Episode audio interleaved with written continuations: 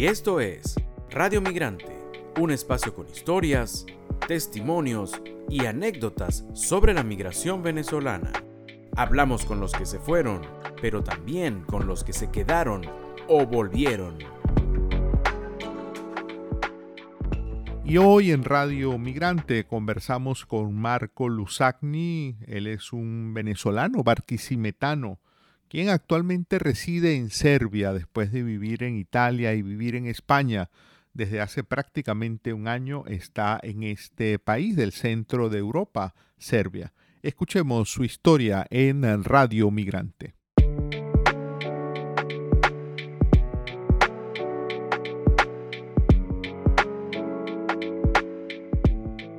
Te damos la más cordial bienvenida, Marco. Muchísimas gracias, muchas gracias por todo, claro que sí. Este, sí, pues fíjate, emigré alrededor del 2003. es decir, hace ya prácticamente 20 años que saliste de Venezuela. 20 años, justo después del paro petrolero, del paro de gasolina, más o menos, justo después de, de esa, de esa situación.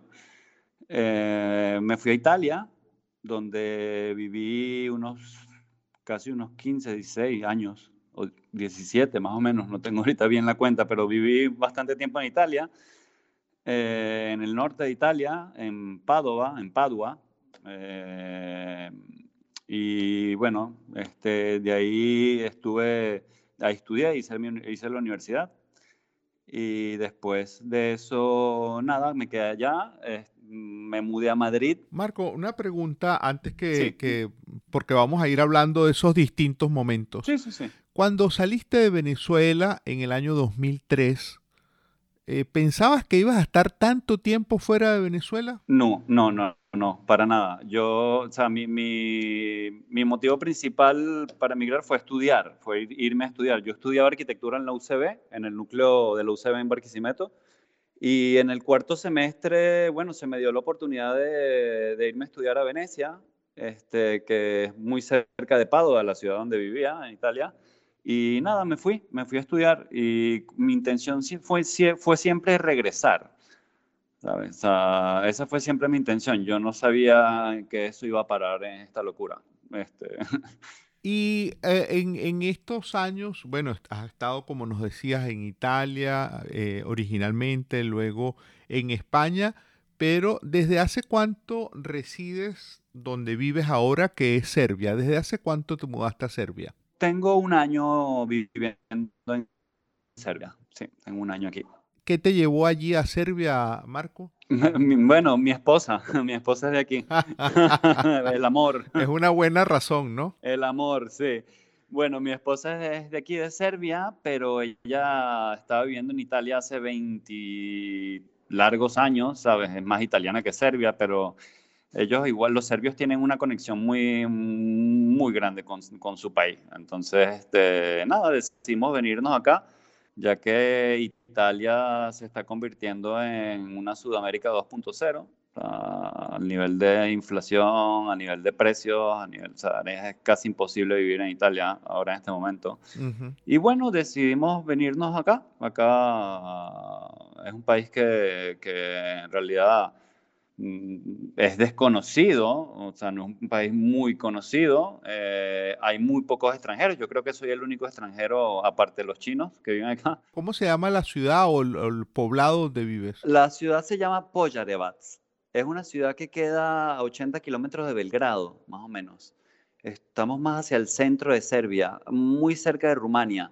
Y allí, Marco, por lo que nos dices, pues solamente hay migrantes asiáticos y tú, no, no hay ningún otro latino o, te preguntaría, pues eh, eh, no hay venezolanos por allí, ¿no? Mm, mira, no, no. bueno, en Poyarevas, donde yo vivo, no. A lo mejor en Belgrado podrás conseguir alguno, pero no, no es una meta muy frecuente para, como, como destino. Más bien los serbios se, se, van y se van a trabajar a Austria, se van a trabajar a Alemania, a Suiza. Este, sí, bueno, esto es un país del tercer mundo igual, o sea, la gente mm, gana muy poco y, bueno, y, y, bueno, ellos, ellos hace, hasta hace nada, en, en 30 años han tenido tres guerras. Sea, es un país que estuvo devastado por, por, por un bombardeo por un, bombardeo del 99, por guerras entre los bosníacos, por bueno, una cantidad de, de situaciones de conflictos que ha tenido siempre hasta los Balcanes y, bueno, ahora está ahora se está acomodando, pues o sea, ya, ya es un país seguro. Mm, eh, y nada, es un país muy pequeño. Marco, en el día a día no hablas español por todo esto que me estás comentando, o si, lo, si tienes interlocutores, personas con las que puedas hablar en español. Hablo, hablo en español con mi esposa, porque mi esposa vivió en España muchos años también, y hablamos en español. Eh, eso sí, mi, mi, hija, tengo una hija de, que tiene un año y seis meses y bueno, ella habla mitad y mitad. algunas palabras le dicen en español y algunas en serbio. ¿Y tú estás aprendiendo serbio o, o es muy difícil aprender el, el serbio? Sí, eh, bueno, aquí hay un dicho, dicen que que la, vida es muy corta para aprender serbio, pero es uno de los idiomas más difíciles del planeta. Eh, de hecho, lo comparan con el chino a nivel de dificultad. Eh, Marco, hace ya muchos años que te fuiste de Venezuela, 2003. Pero mm, te quería preguntar dos cosas relacionadas con la gastronomía. ¿Recuerdas qué fue lo último que comiste en Venezuela? Y después de tantos años, ¿Qué es lo que más extrañas de la comida venezolana? ¿Qué plato, qué comida venezolana es la que más extrañas después de estar eh, tantos años, no? Mira, extraño todo. Eh, tuve un ligero break, digámoslo así, cuando viví en Madrid porque me parecía que estaba en Venezuela. O sea, no hay muchos migrantes venezolanos y y en Madrid puedes conseguir cualquier tipo de, comida venezolana, o sea, cualquier cosa. Si te da la gana de comerte un pabellón criollo, vas y te comes un pabellón criollo. Si te da la gana de comerte una empanada, te comes una súper empanada buena, tal cual en Venezuela. Eh, bueno, en Italia sí... En Italia sí sufrí un poco, pero la comida italiana también es muy buena. Lo que sí extraño demasiado son los desayunos venezolanos. O sea, mm, una buena empanada, una, arepa bien rellena, porque en Italia desayunan dulce y para mí eso es como una blasfemia, ¿sabes? O sea, yo necesito una arepa, una empanada, algo como más sustancioso, ¿no?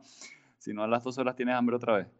Eh, aquí en Serbia sí comen más como nosotros. ¿Hay manera de conseguir harina pan, harina de hacer arepas? Nada, no, no, no, no, no, no, no, hay ni siquiera restaurantes chinos. Wow. imagínate, imagínate. No, no, no. En Italia sí. En Italia, de hecho, cuando no había harina pan en Venezuela, en, Italia estaba full de harina pan. O sea, hay mercados étnicos donde consigues cualquier tipo de producto, ¿sabes? De venezolanos, o sea, consigues cualquier tipo de productos sudamericanos, este, africanos y chinos en el mismo, en el mismo negocio. Eh, y se consigue harina pan de varios tipos, se consigue harina para hacer cachapas, se consigue de todo, de todo. Y en España, imagínate, en España más todavía.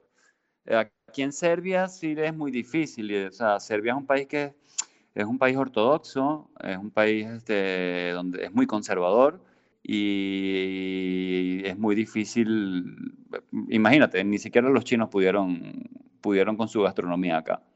Así que, bueno, aunque creo que la gastronomía venezolana sí sería muy afín a la gastronomía serbia. Ellos comen muy parecido a nosotros, los desayunos son muy parecidos.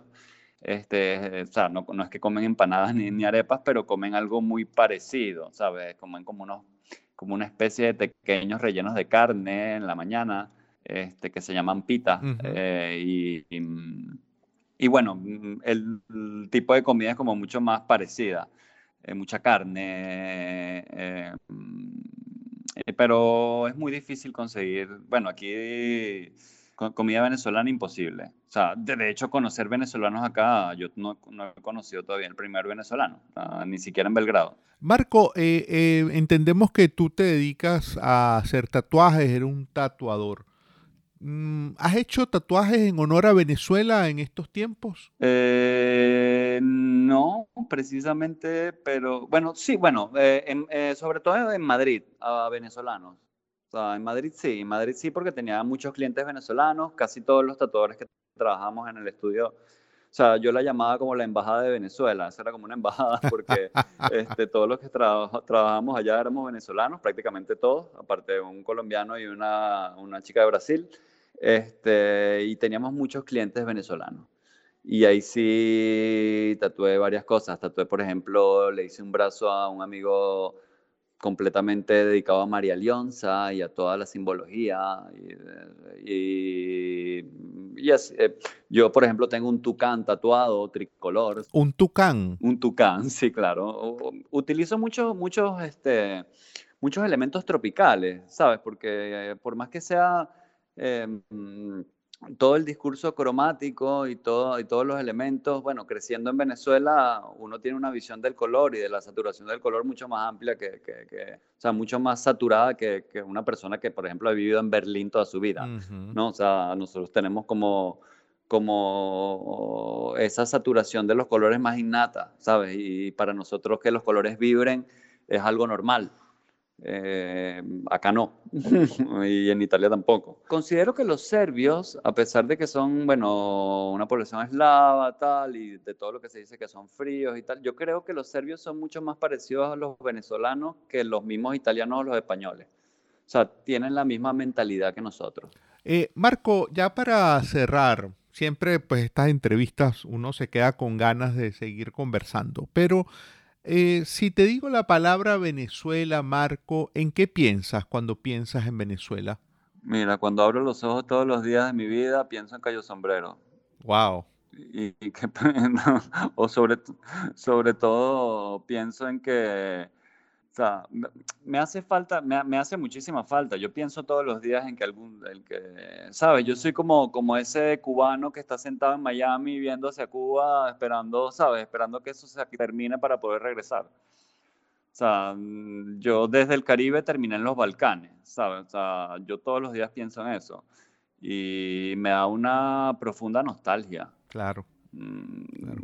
O sea, todo, todo, todo, desde la gente hasta los paisajes, hasta la comida, hasta, el, no sé, la misma atmósfera que, que, había, que, que, sientes cuando estás en Venezuela. O sea, yo tengo más de 10 años que no voy allá y imagínate, lo mío ya es como un amor platónico. Eh, o sea, no sabría cómo describirlo, ¿ah? eh, eh, pero sí, cuando me dicen Venezuela, pienso en todo, no pienso solo en uno, no, no, pienso solo en las playas, pienso en, en, que, en que tenía una buena vida ya y que, y que todo era mucho más fácil, mm. eh, hasta que bueno, llegó lo que llegó. Y, y nada, pues pienso en, en sí, en, en, que me, en, que, en que me hace muchísima falta y que, en que algún día, o sea, no pierdo las esperanzas de poder regresar.